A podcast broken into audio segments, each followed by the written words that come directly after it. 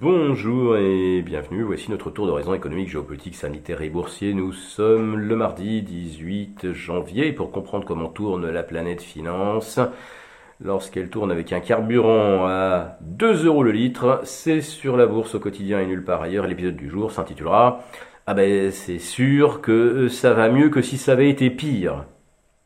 Bon, on va commencer quand même par cette question hein, du pétrole qui franchit euh, la résistance des 86 dollars, c'est-à-dire en fait son zénith d'octobre 2018. On se retrouve déjà donc sur les plus hauts niveaux observés depuis octobre 2014 à 87 dollars 50 et déjà Goldman Sachs nous sort une étude qui nous explique qu'on sera bientôt à 100 dollars le baril. Bon, euh, pas besoin d'aller à 100 dollars le, baril. Pour voir le litre de samplon passer la barre des 2 euros, probablement dès ce week-end sur les autoroutes et dans les stations-service de centre-ville. Quant au euh, litre de, diesel, de gasoil, il va probablement passer la barre des 1,80. On se souvient que les gilets jaunes sont descendus dans la rue lorsque le euh, prix du litre était 20% en dessous. Voilà, donc euh, on est prévenu. Euh, l'inflation, euh, elle n'est pas prête de retomber en France et en Europe avec ce nouveau coup de boutoir à la hausse sur les prix de l'énergie. Mais réjouissons-nous car selon le cabinet d'analyse économique qui a pondu une étude très détaillée et très alambiquée Grâce au pass vaccinal, on a sauvé 4000 vies. pourquoi pas 5000, pourquoi pas 6500, je ne sais pas. Euh, en tout cas, c'est comme ça, ils l'ont calculé. Et ils ont également calculé que la France avait sauvé 0,6% de points de PIB. Car grâce au pass, on n'a pas mis en place de mesures de restriction de type couvre-feu ou carrément fermeture des restaurants. Mais, mais pourquoi aurait-on euh, aurait-on dû euh, instaurer des couvre-feux, euh, refermer les restaurants? Ah bah oui, parce que ils l'ont fait en Hollande et au Danemark.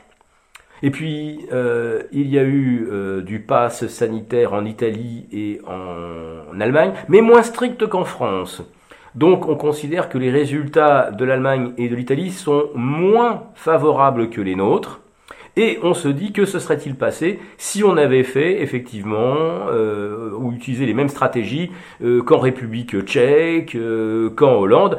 Si on avait tout refermé, on aurait perdu 6 points, 0, 6 points, pardon, 0,6 points de PIB.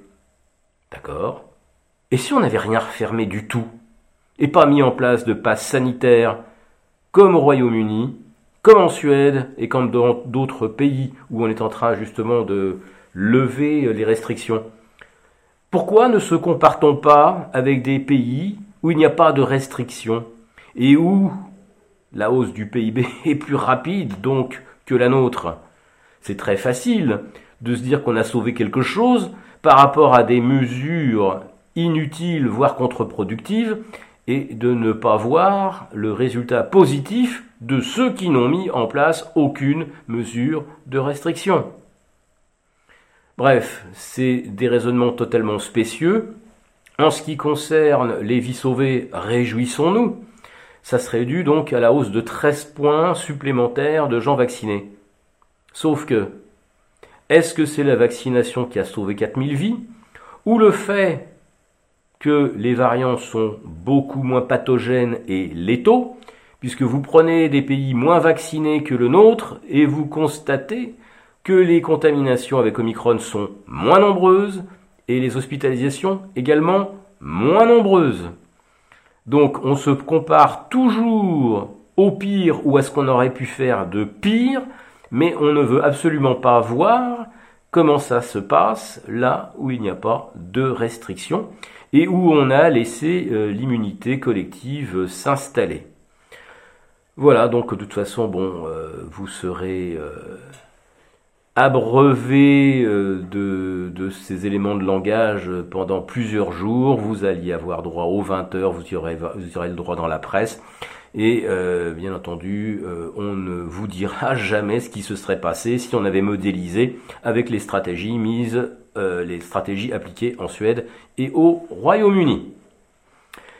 Maintenant, euh, on va revenir un petit peu aux indices boursiers. Le CAC 40 en baisse de 0,8% préserve pour l'instant la euh, zone de soutien des 7115-7120. On va voir rapidement si à Wall Street on est capable de sauver une nouvelle fois les 14, les 14 800 sur le Nasdaq et les 4635 sur le S&P 500, ce sont là effectivement les euh, niveaux à euh, surveiller. En ce qui concerne les marchés obligataires, bah, tant qu'on ne franchit pas les 1,80 sur le 10 ans américain, on peut continuer de penser euh, que tout reste sous contrôle et que le risque d'une forte correction des indices boursiers peut encore être écarté. Alors, euh, on observe quand même euh, des dégagements assez importants sur les valeurs technologiques, euh, avec des niveaux de PER extrêmement élevés. Et cette fois, donc, ce sont vraiment les valeurs bancaires, assurances, qui jouissent aujourd'hui d'une surpondération importante. Comme quoi, ça prouve qu'il y a bien dans le calcul l'hypothèse d'une hausse de taux imminente.